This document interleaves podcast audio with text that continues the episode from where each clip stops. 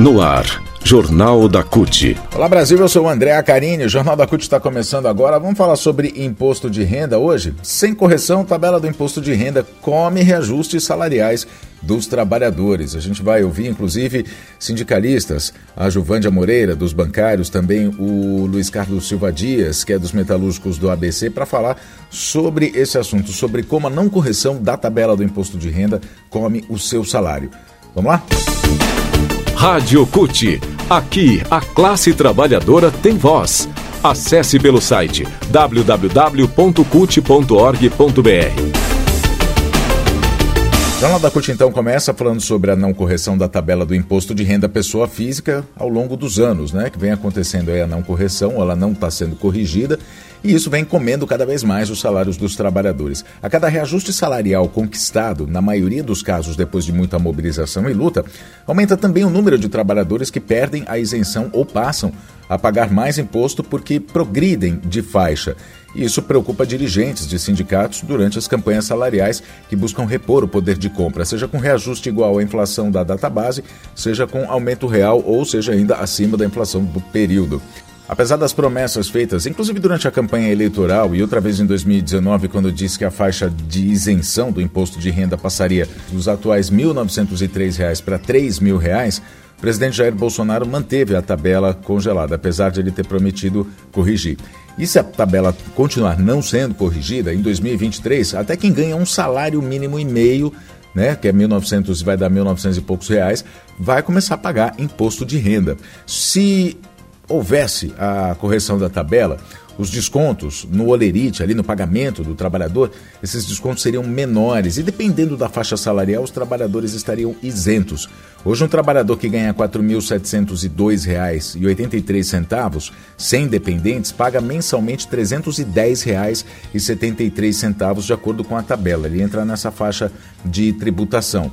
Né? Ele paga de imposto de renda, então, 310 reais. Se a tabela fosse corrigida, ele estaria isento. A Adriana Marcolino é quem explica isso. Ela é técnica da subseção do DIESE da CUT. Ela diz que se a tabela tivesse sido corrigida como deveria ser, esse valor ia ficar nas mãos do trabalhador e contribuiria, contribuiria bastante com o orçamento mensal. No caso desse exemplo que a gente acaba de citar, em um ano, por exemplo, o trabalhador economi, eh, economizaria R$ 3.720, que aí são os 310 reais que ele pagaria mensalmente, vezes 12, né, um ano. Bom, em fase de negociações salariais, representantes dos trabalhadores têm ficado ainda mais atentos a esse tema né, e querem conquistar reajustes para suas categorias profissionais, mas também querem a correção da tabela do imposto de renda. É o caso dos bancários, cuja negociação em âmbito nacional, a campanha nacional dos bancários está em curso, está em andamento. A categoria já definiu como índice de reajuste a ser negociado com a bancada patronal a reposição da inflação da database né, o índice de preços ao consumidor amplo, IPCA, já acumula uma alta de 11,89% e a projeção é que fique mais ou menos nesse patamar em setembro, quando é a data base. E aí os bancários lutam ainda por mais 5% de ganho real. A Juvândia Moreira, que é presidenta da Contraficute, Confederação Nacional dos Trabalhadores no ramo financeiro e também uma das coordenadoras do Comando Nacional dos Bancários, explica que a solução é conseguir o reajuste salarial, mas é também exigir a correção da tabela. Ele não fez a correção, pelo contrário, está congelada a tabela do imposto de renda. A última correção que foi feita foi no governo Dilma, em 2015. E isso está tirando dinheiro do trabalhador, porque quanto mais ele ganha, mais imposto ele está pagando. É, nessa campanha dos bancários esse ano, nós queremos o aumento real e é, conquistando esse reajuste, como nós conquistamos o ano passado, como conquistamos no ano anterior, conquistando esse reajuste, é, os bancários vão aumentando a faixa né, de contribuição e pagando mais imposto. O, o que, que é a solução para isso? É a correção da tabela do imposto de renda. E é isso que todos os trabalhadores e trabalhadoras têm que cobrar do governo Bolsonaro. É, é, nós temos que ter a correção da tabela do imposto de renda. Eles, ele tem que cumprir aquele compromisso de campanha.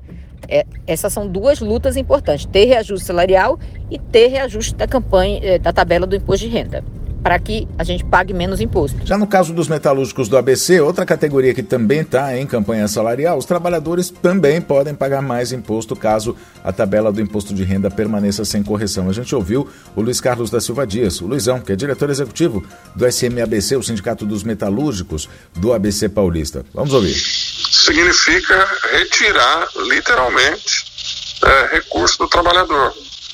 Quando você não corrige é, a tabela do imposto de renda e com uma inflação alta, igual que a gente vive aí nos últimos dois anos, né, o ano passado e esse ano, você tende a ter reajustes com números maiores, né, números reais maiores. Então, o ano passado, o, nós superamos os dois dígitos. Quando você tem um reajuste superior, como foi é, esse que eu estou falando, é muito fácil você sair de uma faixa é, do imposto de renda e mudar para outra. E quando isso ocorre, significa que você terá que pagar mais. Então você pode sair, por exemplo, da faixa que é ali de 15% do que você ganha pagando imposto e passar para aquela que é 22%. Uhum. Ou seja, todo reajuste que você conseguiu para recompor aí o seu salário, fazer o, o, poder de compra dele voltar ao que era, que era, quem come isso é imposto de renda, uma vez que a tabela não foi corrigida. Se a tabela é corrigida, esse efeito não ocorre. Você continua ali na alíquota de 15%, é, portanto, seu salário tem de fato uma correção é, real. Bom, e para a gente fechar então esse assunto, vamos falar sobre as alíquotas do imposto de renda, as atuais, né? Quem ganha até 1.903 reais é isento e não paga imposto. Quem ganha de R$ 1.903 a 2.826 reais, a alíquota é de 7,5%. Quem ganha de R$ 2.826 até R$ 3.751, a alíquota é de 15%. Né? Isso dá um desconto mensal de R$ 354,80. Quem ganha de 3.751 a 4.664, a alíquota sobe para 22,5%, o desconto passa a ser R$ 636,13. E quem ganha acima disso, de R$ 4.664, o trabalhador entra na alíquota do imposto de renda de 27,5%, o desconto é de R$ 869,36. Aliás, faltou a gente falar da primeira faixa, né? Quem ganha de 1.903 a 2.826 tem um desconto de 142 reais por mês. O objetivo do reajuste da tabela, portanto, é aumentar as faixas de desconto conforme os índices inflacionários.